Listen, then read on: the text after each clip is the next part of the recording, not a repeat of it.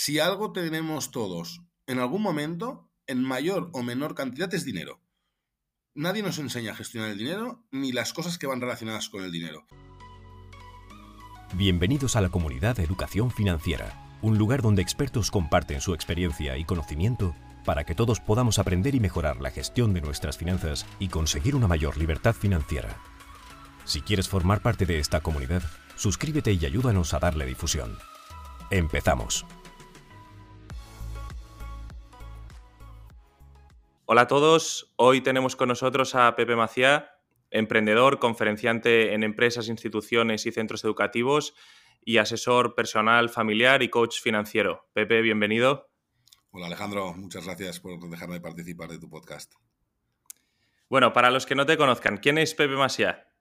Bueno, Pepe Maciá es una persona a la mar de normal que la única particularidad que tiene es que nunca ha sabido trabajar para un tercero. Dicho así rápido y fácil. Yo a nivel profesional, em, pues desde la universidad que monté mi primer negocio, que lo has conocido, es una academia de refuerzo universitario, era una academia de refuerzo universitario, la tuve hasta hace 10 años, duró unos 12 años este proyecto. A la vez, pues montamos escuela náutica, escuela de fotografía, varias historias. De ahí, pues pivotamos a llevar la gestoría pura y dura de contabilidades de empresas y demás. Y ahora, pues me dedico más a servicios particulares, eh, como trámites de recién nacidos o trámites de herencias. Y a nivel personal, pues soy una persona muy familiar, muy amigable. Me encanta sociabilizar, conocer personas y me gustan los deportes de raqueta y, de motor principalmente. Este es un resumen de, de quién soy. Qué bueno. Bueno, esto ya que lo, ya que lo mencionabas, eh, Pepe y yo nos conocemos de hace muchísimos años, de, cuando yo estudiaba en la universidad, que bueno, había asistido a, la academia también de, refuerzos en, no sé si recuerdo que era, eh, creo que la asignatura de contabilidad, no me imagino, y alguna más, pero bueno. Sí, correcto. Nosotros éramos especialistas en contabilidades. Y, Pepe, y cuéntame un poco más de cuál crees que es el principal problema que te encuentras, ahora ya hablando más en, el tema de la educación financiera, digamos, que es el último proyecto que has, que has arrancado. ¿Cuál es el principal problema que ves eh, en tus clientes con respecto a la gestión de sus finanzas? Pues mira, yo la verdad es que desde hace mucho tiempo, bastantes años, que bueno, yo de siempre he sido muy friki de las finanzas personales a nivel eh, personal. En casa hemos tenido siempre un control del dinero, que entra y que sale, y bueno, unas, unas metodologías, ¿no? Entonces, desde siempre, pues lo he compartido con mis amistades y más de uno me ha dicho, oye, ¿y esto cómo lo haces? ¿Y aquello por qué no me sale bien? ¿No? Las típicas preguntas, pues en conversaciones de amigos, sin más con el tiempo ha ido pasando el tiempo y, he visto que esto era un problema latente en la sociedad. El, hecho de tener una falta de educación financiera total que a la gente no le permita estar organizada ni en su casa a nivel económico, ¿no? Entonces tienes unos ingresos, la gente recibe ese dinero, que es la nómina normalmente, y a partir de ahí tienes unos gastos. Todo esto, yo al final siempre digo una frase, ¿no? Que es, dedicamos ocho horas al día a trabajar, y hago una pregunta, que es, ¿y cuántas horas al día dedicas a gestionar ese dinero que has dedicado, eh, perdón, al que has dedicado ocho horas para conseguir? ¿no? El ejemplo que pongo siempre es, dedicas una hora, con suerte dos horas al día a hacer deporte, pues por ejemplo juego a pádel y tengo un profesor de pádel dos horas a la semana, ¿no? Y con el dinero eh, dedicas, aunque sea tú mismo, un tiempo para gestionarlo. Entonces, viendo que esto no lo hace nadie, es cuando he visto un problema en la sociedad y lo he enfocado vía conferencias, que es como has explicado lo que estoy haciendo en diferentes centros, empresas, colegios y demás, y tratando de, transmitir esa necesidad de control y de autogestión del dinero que ingresamos en casa y que gastamos y tratando de motivar al ahorro en diferentes prismas. ¿Y hay algún patrón de comportamiento común que veas? Porque yo siempre digo, y, seguro que, no estás de acuerdo, que la gestión del dinero y sobre todo eh, la gente que llega al éxito económico es simplemente un tema de comportamiento. Evidentemente hay casos excepcionales de, gente pues, que, vende su empresa y tiene un, un gran inflow de capital, pero al final, en resumen, eh, no deja de ser un tema de comportamiento de largo plazo. Entonces, ¿qué ves tú, algún patrón de, comportamiento que veas que se repite una y otra vez en las familias o en las personas que asesoras? Sí, es, un patrón además muy evidente, que es que el objetivo de las personas en general, a grandes rasgos, es llegar a final de mes. Y es gestionar el dinero hasta final de mes. El, pensamiento a largo plazo es un pensamiento del cual hay una carencia tremenda y comparto contigo que es el imprescindible y el necesario para tener tranquilidad financiera toda tu vida. Hay quien habla por ahí, ¿no? De, la independencia financiera y el sueño financiero y cosas así. Yo no me voy tan lejos. Yo hablo de vivir, dormir tranquilo. Em, y al final, este patrón que se cumple permanentemente de llegar a final de mes y si cuando estoy llegando a final de mes, este mes tengo la suerte de que sobran 150 euros, hay que gastarlos porque nos sobran 150 euros. ¿no? Este es el, patrón erróneo que se repite permanentemente en muchísimas familias de nuestro país. Y me imagino que te habrás encontrado alguna situación eh, extrema o difícil, alguna que quieras compartir, algún caso que digas, oye, em, esto es algo, una situación muy delicada para dar a los oyentes también una idea de si se encuentran en ese punto, qué es lo que deben hacer o para evitar llegar a ese punto. Situaciones delicadas hay, por supuesto que hay muchísimas, eh, y he tenido, he tenido varios casos. Un, ejemplo fue una persona que se acababa de divorciar, vendieron un piso, eh, ese piso le genera un ingreso que se queda en su cuenta corriente, al separarse pues genera nuevos gastos, evidentemente pues tenían una vivienda en núcleo familiar y ahora se necesitan dos, tienen un hijo por en medio. Y con todo este proceso, él durante los primeros cinco o seis años después de divorciarse, va tirando de este dinero que le llevó del piso hasta darse cuenta de que se está fundiendo todo lo que tenía en esa cuenta corriente. Y entonces a partir de ahí es cuando se puede analizar. Esto se puede llevar a extremos de pobreza y con ingresos que prácticamente no existen, con lo cual no te da ni para gestionar el, motivo. Pero yo creo que la clave es, como tú decías, ¿no? Hay momentos en que tienes una entrada de dinero muy potente. Y a todos nos puede pasar en nuestra vida. Por un, lado estaría el ejemplo de deportistas de élite, ¿no? Pues futbolistas que durante su etapa como futbolistas de éxito cobran un dineral y adquieren un nivel de vida brutal y luego pasan la mayoría a ingresos casi igual a cero, con lo cual mantener ese nivel de vida sin ingresos se les empieza a complicar. Y conocemos todos casos de futbolistas que habían ganado millones, que actualmente pues, se dice, yo no sé decir exactamente, pero se dice y se oye que están arruinados ¿no? y que les están pasando canutas. Pero más allá de esto, a todos nos puede llegar un momento de una herencia, a todos nos puede llegar un, un ingreso extra por lo que tú dices, ¿no? Uno vende una empresa, el otro vende un inmueble que no sé qué. Por, por mil cosas nos tenemos momentos en la vida en los que nos pueden llegar ingresos fuertes o más fuertes a lo que estamos acostumbrados y o tienes unos patrones y una conducta adecuados para gestionar eso o en ese momento nos podemos volver locos. Para acabar con esta pregunta, ¿eh? hay una estadística que seguro que la conoces, que es flagrante, que dice que de cada 10 personas que les toca la lotería, y no hablo de 5.000 euros en la 11, ¿eh? hablo de que les toque un euro millón o una cosa gorda, de cada 10 personas, 7 son más pobres al cabo de 5 años de lo que eran el día que les tocó la lotería. Claro, ¿esto por qué pasa? Solo hay una respuesta. Falta de educación financiera. Te vuelves loco cuando ingresas y en 5 años te lo has fundido te lo has fundido y seguramente te has endeudado más aún porque te has subido el nivel de vida a unos niveles exagerados y, te has metido tu propio, bueno, te has cavado un pozo todavía más hondo, ¿no? Correcto, correcto. Y, o sea, ya que hablamos de este punto de la educación financiera, eh, hagamos un, especial hincapié que tú también vas a centros educativos, de qué es lo que pasa con la educación financiera en los colegios, eh, por qué tú te centras en formar desde la base, que es eh, lo que se debería enseñar en los colegios, que esto lo, compartimos. Eh, ¿Por qué no se enseña nada, absolutamente nada? Porque yo puedo entender que si eh, a mí, por ejemplo, en mi casa nadie me lo ha enseñado, pues puedo entender que será porque a ellos tampoco se lo enseñaron y bueno, es un ciclo que va pasando en generaciones. Pero de ahí que luego en el colegio nadie te explique nada y en la universidad tampoco, ¿Qué, es lo que falla en nuestro sistema educativo? ¿Por qué crees que es así? Yo hay a veces que incluso no soy una persona para nada conspiranoica, pero que he llegado a pensar que incluso al propio sistema le interesa que las personas no tengan este conocimiento, pues para poder eh, vender una serie de productos financieros y bueno, eh, evidentemente esto es eh, una idea que se me ha pasado por la cabeza, pero no tengo absolutamente ninguna prueba de ello. Pero tú, ¿por qué crees que es así y qué crees que es lo que está fallando en el sistema? Bueno, yo creo que pensamientos como este eh, los he tenido también, ¿eh? Alejandro, no te voy a engañar. al final es, es, flagrante, ¿no? El, me preguntas, ¿qué es lo que pasa en los colegios? No, en los colegios es lo que no pasa en tema de educación financiera, porque no pasa nada. No pasa nada significa que no se habla de educación financiera en los colegios. En los colegios, desde hace pocos años, estuve, estuve analizando, el, el método de educación ha incluido desde hace pocos años es quizás tú ya lo pillaste un poquito al acabar el colegio, ha incluido que en el último año se estudia un poco lo que es un balance, una cuenta de resultados, pero siempre pensando en una empresa. En el colegio no se nos enseñan cosas tan básicas como qué es una hipoteca. Todos sabemos a grandes rasgos lo que es una hipoteca, es pedir un préstamo para comprar una vivienda, ¿no? Por concepto. Vale, perfecto, pero ¿cómo se pide una hipoteca? ¿Qué necesitas para pedir una hipoteca? ¿Cómo negocias una hipoteca? ¿Qué es un préstamo personal? ¿Para qué sirve una tarjeta de débito o de crédito? Estas cosas que son tan básicas y que todos tocamos y tenemos en las manos permanentemente, porque recordemos que si algo tenemos todos en algún momento, en mayor o menor cantidad es dinero. Nadie nos enseña a gestionar el dinero ni las cosas que van relacionadas con el dinero. ¿Cómo puede ser que existan en este planeta tarjetas revolving, por ejemplo?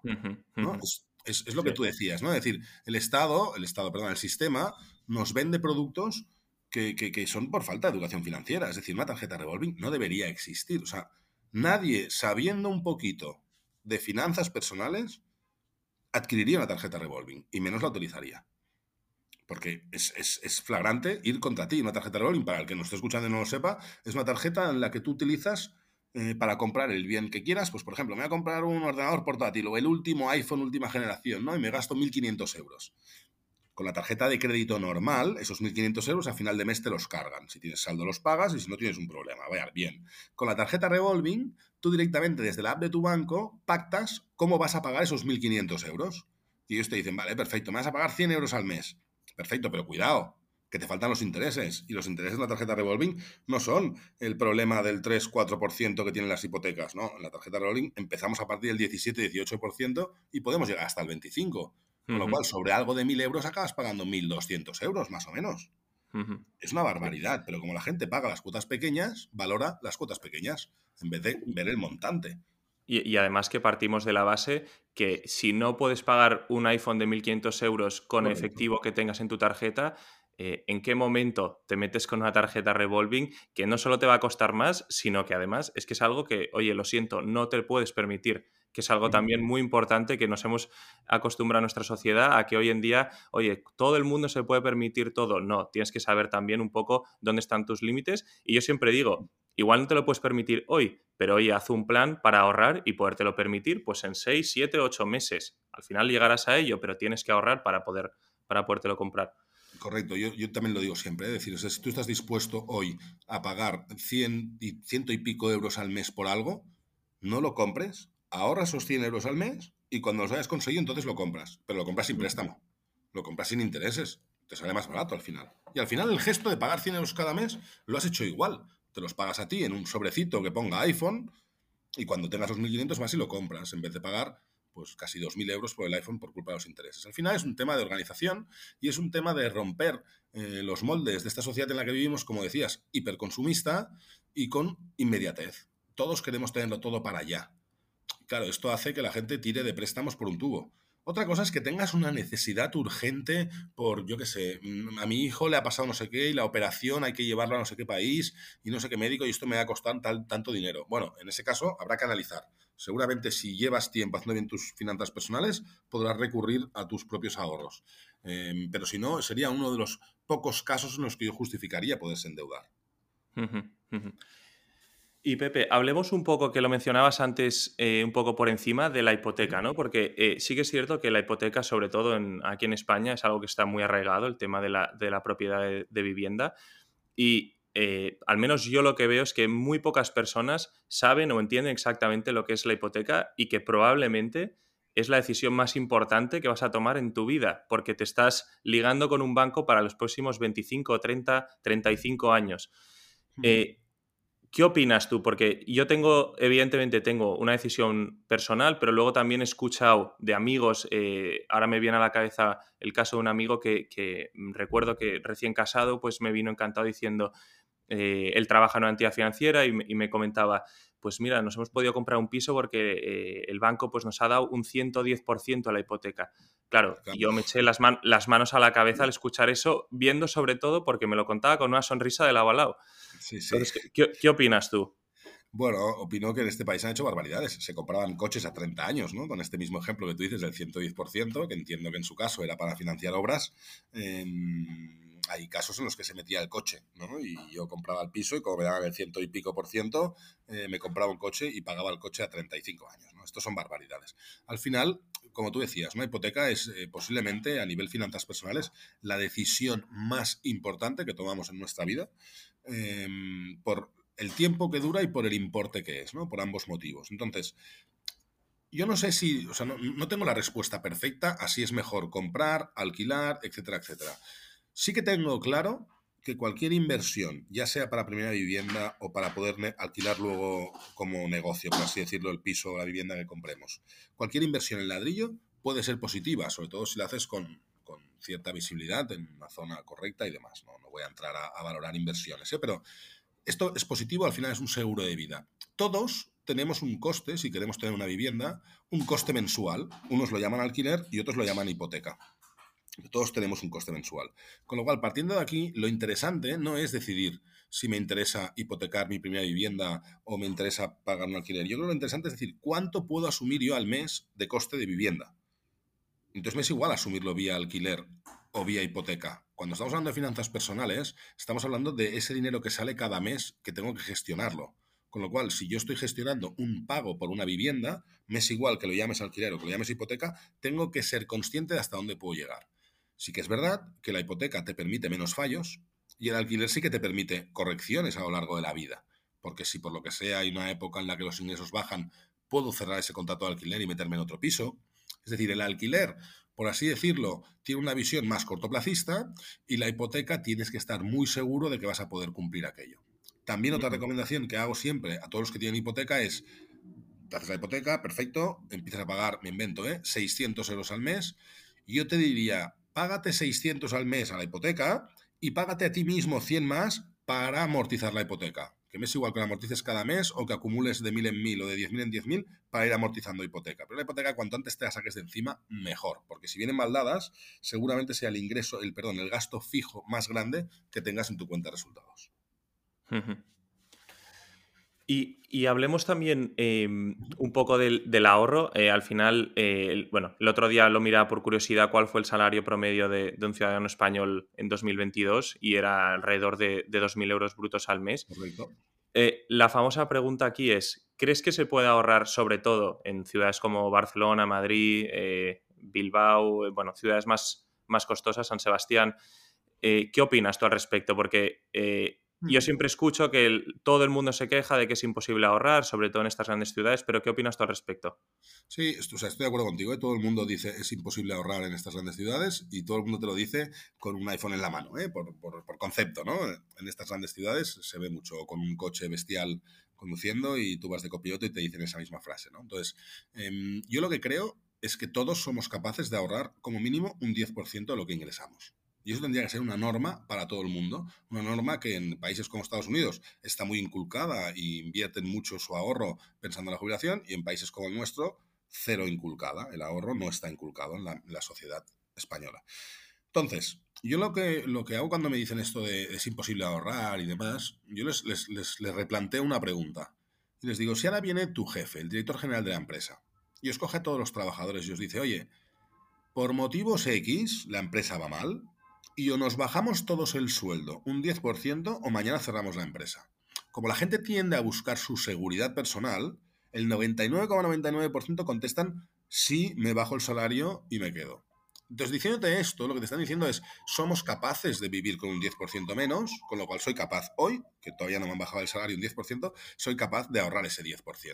El problema, el problema es la gestión del gasto, como siempre, ¿no? Al final, Em, que alguien me diga no es capaz, no soy capaz de ahorrar, pero estamos esquiando a todo trapo eh, un fin de semana, no sé dónde, eh, hombre, pues lo que, lo que no eres capaz es de renunciar a según qué cosas para poder ahorrar, pensando en otros objetivos que puedas tener en tu vida. ¿no? Que uno es la jubilación, que ya hemos dicho varias veces, pero podrías tener objetivos como irte de viaje con la familia. Me es igual, ¿eh? Esto ya cada uno con sus objetivos.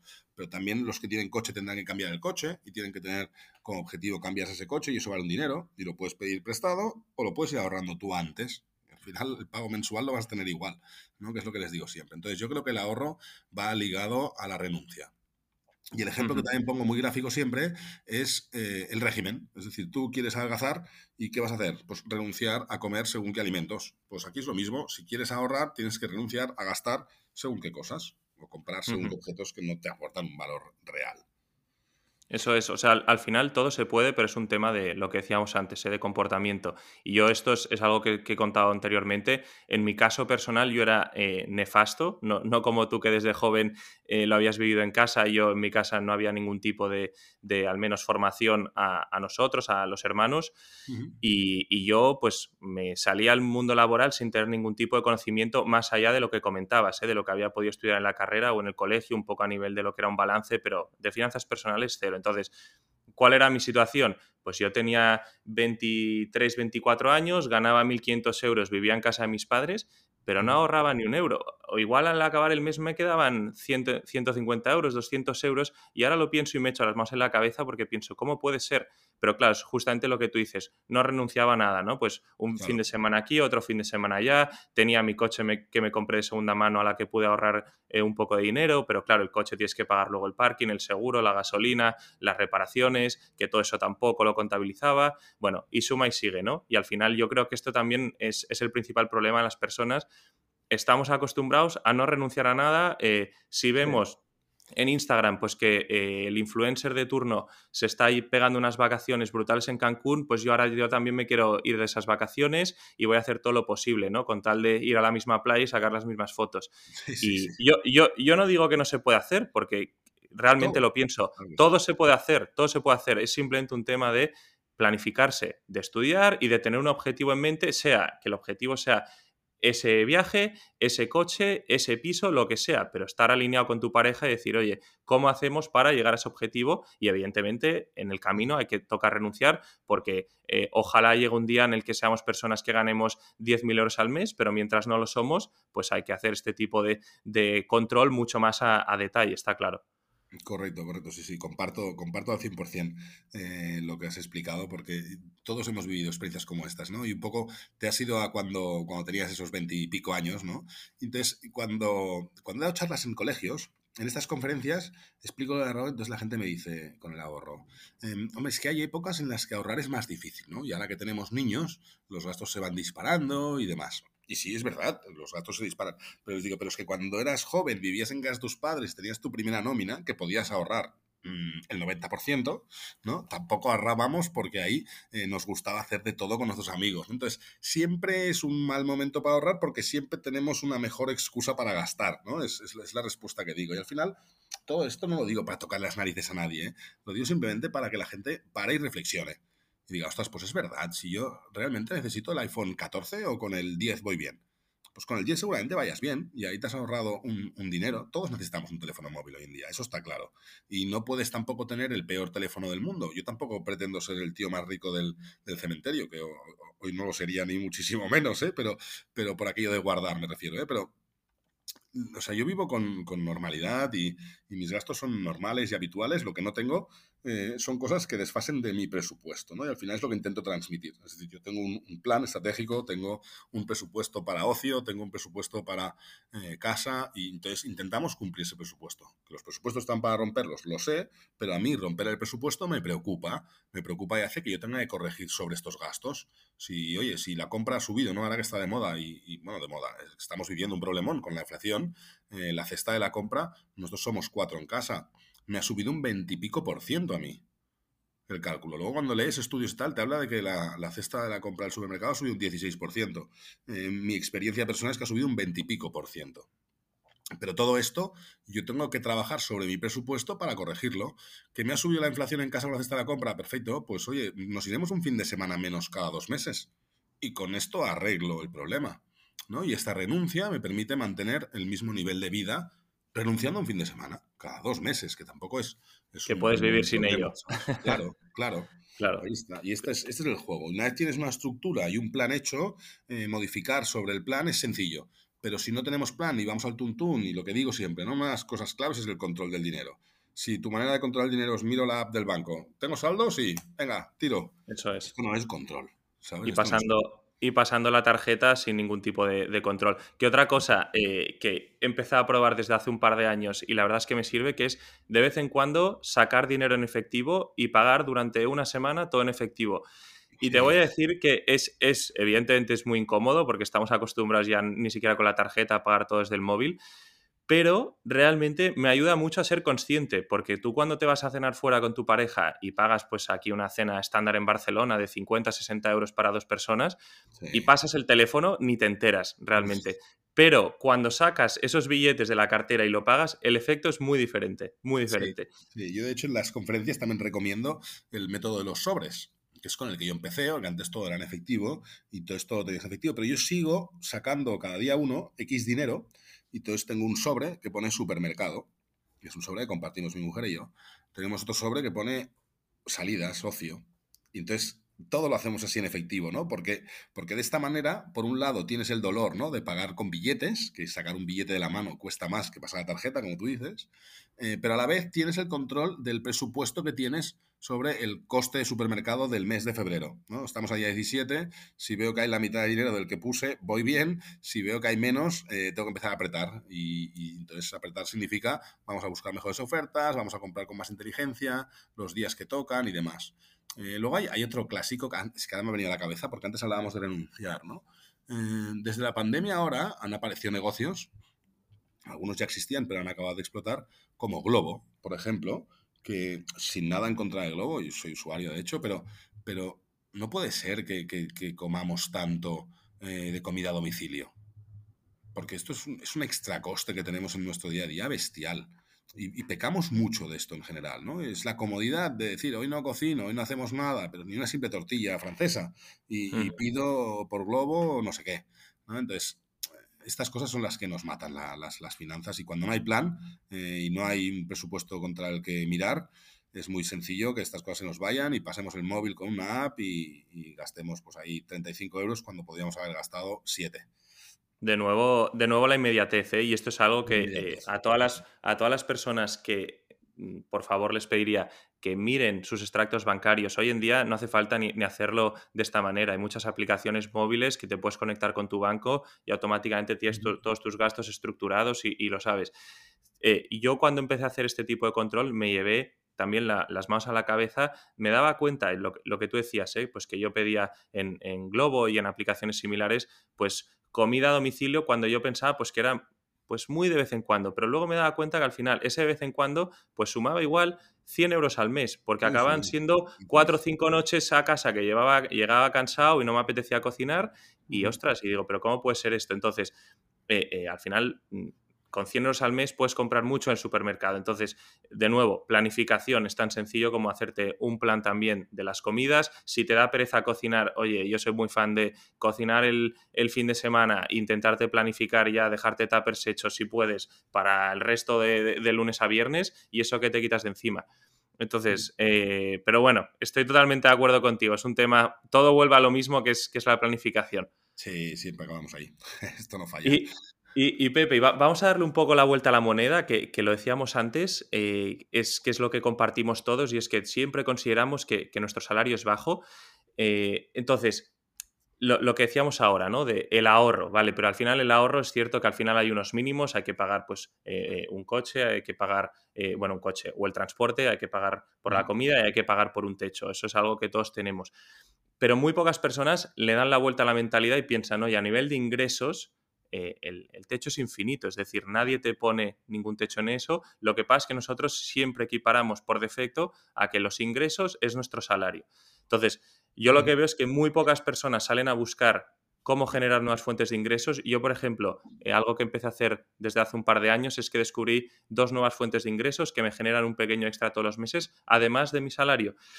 Y creo que hay una concepción de base errónea, que es eh, eso que decía, las, personas creen que, su salario es todo el dinero que pueden ganar. ¿Qué opinas de, este punto también? De tener diferentes fuentes de ingresos. 100% de acuerdo con lo que estás explicando. De hecho, también en las conferencias lo suelo recomendar. Al final, nosotros tenemos por un lado la nómina, por norma, luego habrá quien sea autónomo y su nómina no sea estable o, constante, ¿eh? pero todos tenemos un ingreso que viene por nuestro trabajo y todos deberíamos buscar ingresos diferentes que nos permitan, que nos permitan mejorar nuestra entrada de dinero. Una cosa que hacemos en casa, y lo explico porque esto lo puede hacer todo el mundo. ¿eh? O sea, por un lado, esto no lo hago en casa, ¿eh? por un lado, eh, hay personas que tienen virtudes y que tienen facilidad para hacer algo que puede interesar a otras personas. Hay quien da clases, hay quien pinta cuadros, hay quien repara no sé qué. Y por ahí puedo sacar un, un extra, ¿no? Más allá de mi trabajo. clases particulares me refería. Pero por otro lado, todos tenemos cosas que tiramos a la basura, objetos que, en vez de vender porque nos da pereza, eh, los, lanzamos y demás. Y yo creo que Wallapop es la mejor aplicación para generarte tus primeros ingresos extra. ¿no? Con todo aquello que te sobra, hay mil aplicaciones em, que, ofrecen servicios de segunda mano, de compra-venta. Yo con mis hijos, por ejemplo, y con mi mujer, tenemos un, un juego, entre comillas, que es que queremos hacer un viaje. Pero este viaje se va a financiar exclusivamente con la venta de cosas que hacemos de casa. De esta manera promuevo el orden en casa y el eliminar cosas obsoletas, por así decirlo, que están en buen estado y que se pueden vender. Entonces, eh, a ellos les encanta, ¿no? El, venga, papi, vamos a meter en Wallapop no sé qué. Y lo ponemos en Wallapop. Y, ¿qué, papi? ¿Te han explicado, te han preguntado ya por mi bicicleta? Porque la bicicleta ya era pequeña y hay que comprar una nueva, ¿no? Y tiene la gran, entonces la pequeña se vende. Y cosas así, ¿no? Entonces, ellos saben que de todo lo que se ingresa del Wallapop se va a hacer un ahorro común, tanto de sus cosas como de las nuestras, que con ese dinero nos iremos de viaje. También es verdad que yo he sido coleccionista toda mi vida, que es otra manera de ahorrar, ¿no? mil cosas he coleccionado. Ahora ya me he cansado de las colecciones y entonces el, grueso de este sobre de Wallapop, en nuestro caso, viene, viene por la venta de, muchos coleccionables que, he tenido.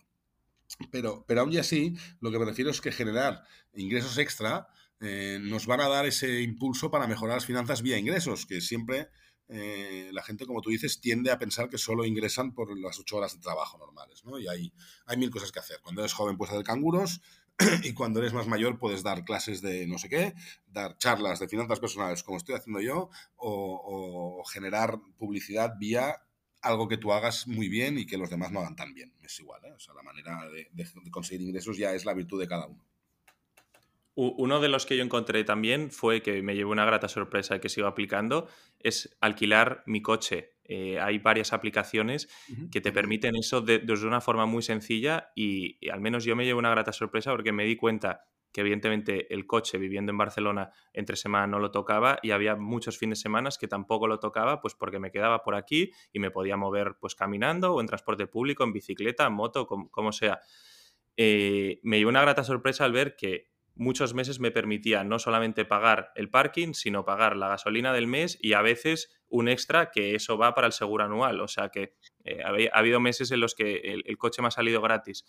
Entonces, bueno, mm, esto es solo uno de los ejemplos más de hoy en día también, gracias a las tecnologías, la cantidad de cosas que tenemos a nuestra disposición para generar ingresos extras.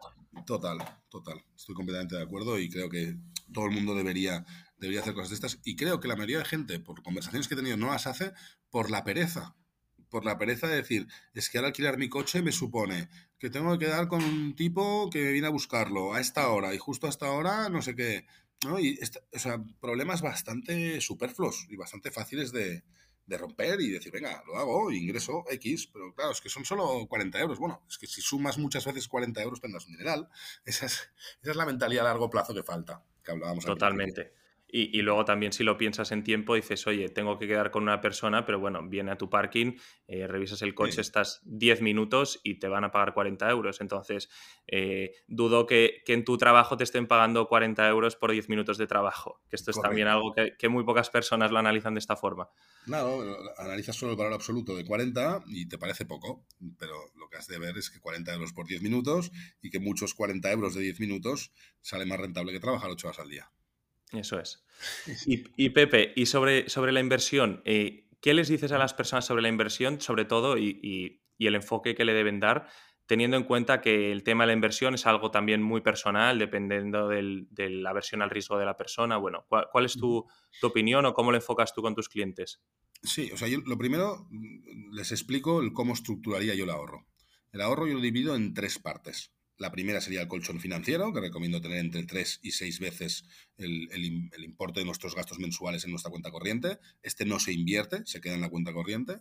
Sería un colchón para emergencias. Y luego divido en dos partes más. El ahorro lo destino, por un lado, al medio plazo, que sería objetivos concretos. ¿no? Hemos hablado de varios. De me tengo que cambiar el coche, tengo que hacer obras en casa, tengo que pagar la universidad de mis hijos, o quiero que estén un año en el extranjero, eh, cambio de electrodomésticos, etcétera, etcétera. Ahorrar, ahorrar con objetivos. O quiero hacer un viaje familiar de ocio, que también podría estar ahí ahorrar con objetivos y por último, ahorrar a largo plazo, que es pensando en la jubilación y cuando mis ingresos bajen en picado. Si tenemos suerte cobraremos pensión y si no, tendremos cero, con lo cual tenemos que ahorrar pensando en ese momento. Cuando hablo del medio plazo, la parte de inversiones, em, como tú dices, es muy diferente para qué perfil de persona y la versión al riesgo que tenga. Con lo cual aquí no me atrevo a hacer una recomendación genérica porque esto, como dices, es, muy particular. Sí que la gente tiene que saber, y eso también falta en los colegios, ¿no? Que, ¿En qué se puede invertir en la vida? Pues en la vida, si inviertes dinero, puedes invertir en renta fija o en renta variable y saber lo que es un bono o saber lo que es una acción de una empresa, ¿no? Entonces aquí la gente tiene que tener opciones. Si tienes menos capacidad de asumir riesgo, pues te vas a ir más a renta fija, a comprar bonos corporativos o del Estado, se ha puesto de moda ahora con las colas en el Banco de España o eh, si tienes más aversión al riesgo, pues ya vas a entrar en el mercado eh, de, acciones y fondos de inversión y demás, ¿no? Lo que sí que me atrevo siempre es a explicar lo que yo hago pensando en el largo plazo y en ese momento de la jubilación, y también lo hago pensando en mis hijos, ¿no? Y lo hago con un ejemplo. Digo, si yo ahora mismo fuese el Estado, el gobierno, y dijera, o sea, una de las medidas que tomaría diría, elimino ahora mismo la jubilación. Y tal y como nazca un niño, yo voy a depositar, pues por ejemplo, mil euros en un fondo indexado al SP500. Para los oyentes que no lo sepan, ¿eh? el SP500 es un fondo que engloba las 500 mejores empresas de Estados Unidos, con lo cual por cada euro estás comprando un trocito muy pequeño de cada una de estas 500 mejores empresas. Y que ya hay unas personas y unos gestores que administran este SP500, de tal manera que hay una clasificación y hay empresas que bajan del ranking y suben otras, y el fondo se va adecuando y siempre está indexado a este SP500, ¿vale? Em, recomendando esto de los 1.000 euros a, cuando nace un bebé y siguiendo la historia que me da el SP500, una subida del 7,5% anual en todos los últimos años analizados, em, lo que tendríamos en el momento de jubilarnos con 68 años serían ciento y pico mil euros. Con mil euros que he puesto el día 1, tengo ciento y pico mil el día que cumplo 68 años. Vale, pero mil euros es muy poco. Como tú mismo has dicho antes, el salario medio y también la pensión media de jubilación en España está en torno a los 2.000 euros. ¿Sí? Con lo cual, si ponemos, por ejemplo, dos meses y medio de jubilación, es decir, 5.000 euros, ahí ya estamos llegando a un importe de 600 y pico mil euros el día que me jubile. Y si pongo 10.000, tengo 1.200.000. ¿no? Con lo cual, 10.000 euros es lo que me cuesta 5 meses de la jubilación de una persona y si esto los invierto a largo plazo, contando con el interés compuesto y contando con la variabilidad del tiempo y la visión a largo plazo, que es lo que a la gente le cuesta mucho con las inversiones y con el ahorro y con todo, esto me va a generar mucho dinero. Entonces, lo único que me atrevo a recomendar, como te decía, y volviendo al principio, es cuando inviertes a largo plazo, invertir indexado al SP500. Y cuando hablo de largo plazo, hablo de como mínimo, cuando metas un euro ya, pensar que hasta aquí 10 años no lo vas a recuperar. ¿Y por qué pongo 10 años? Porque si tú analizas la gráfica del SP500, pero la analizas tampoco con mucho criterio, es ¿eh? simplemente mirando la gráfica y diciendo, pongo el dedo en una fecha y miras 10 años después, siempre va a ser positivo. Siempre habrás ganado dinero. Con lo cual, por eso ese mínimo de 10 años, y yo lo hago, tanto para mí como para mis hijos, pensando en la jubilación. En ese momento, a mí me quedan todavía 20 y pico años, y con lo cual puedo tener esta variabilidad de riesgo. Cuando me falten 5, 6, 7, 8 años, pues será un momento para pensar, ya lo saco de aquí, para no comerme el, coronavirus que venga de aquí 20 años o, la crisis gorda que venga de aquí 20 años, quito riesgo y lo pondré en un plazo fijo. Pero hoy, con la edad que tengo, y a la gente que tenga, pues entre de, de 55 para abajo, les recomendaría este tipo de inversión a largo plazo. El medio plazo ya es, ya es entrar en, personalidades mucho más complicadas.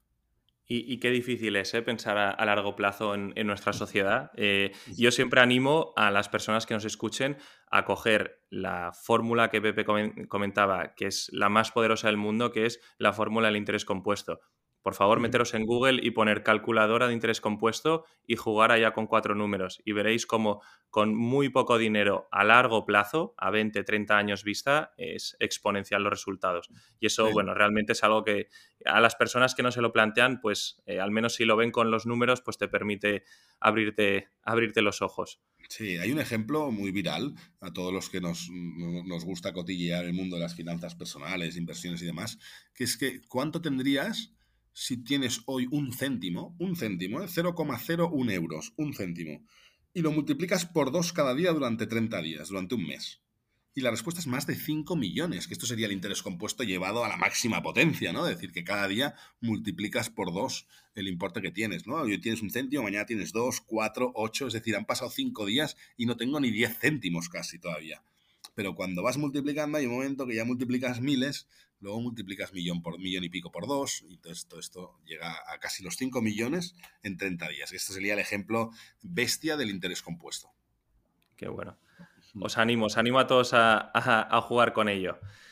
Y Pepe, y ya para terminar, eh, vamos, si te parece, hagamos un, ejercicio de un caso promedio. Cojamos el ejemplo que hemos mencionado antes, una pareja que en promedio ingresa 4.000 euros, 2.000 euros cada uno y pagan 1.200 euros de alquiler. Un caso muy típico que podemos encontrar en, en bueno, en miles, miles de casos de, parejas en, España. ¿Cómo deberían distribuir los 2.800 euros restantes que tienen al mes? A, grandes rasgos, ¿eh? No nos vamos, antes hemos hablado un poco de porcentajes, pero más o menos. Yo, el análisis que hago incluyo, los 1200, ahora te lo cuento para que lo entiendas bien. Es decir, yo lo primero que, recomiendo, pues como, como me han enseñado libros como Padre Rico, Padre Pobre, es págate a ti primero. Es decir, lo primero que tienes que sacar del dinero que ingresas es el ahorro. Hemos hablado antes de un 10%, la, la, horquilla correcta sería entre el 10 y el 20%, es decir, si ingresamos 4.000 euros, tenemos que ahorrar entre 400 y 800 euros. Eso es lo primero. Lo siguiente sería afrontar todos nuestros costes fijos, donde está este alquiler de 1.200. Si tienen hijos, estaría el colegio de los hijos. Si no tienen, también seguro que tendrán suministros, pues la luz, el agua, el gas, teléfono, etcétera. Eh, tendrán la cuota del gimnasio porque son socios, el seguro de casa, el seguro del coche. Todos estos serían los gastos fijos, aquello que pagamos, si no cada mes, al menos una vez al año como un seguro. ¿Vale? Que eso tendría que ocupar entre el 50 y el 60% de nuestros ingresos.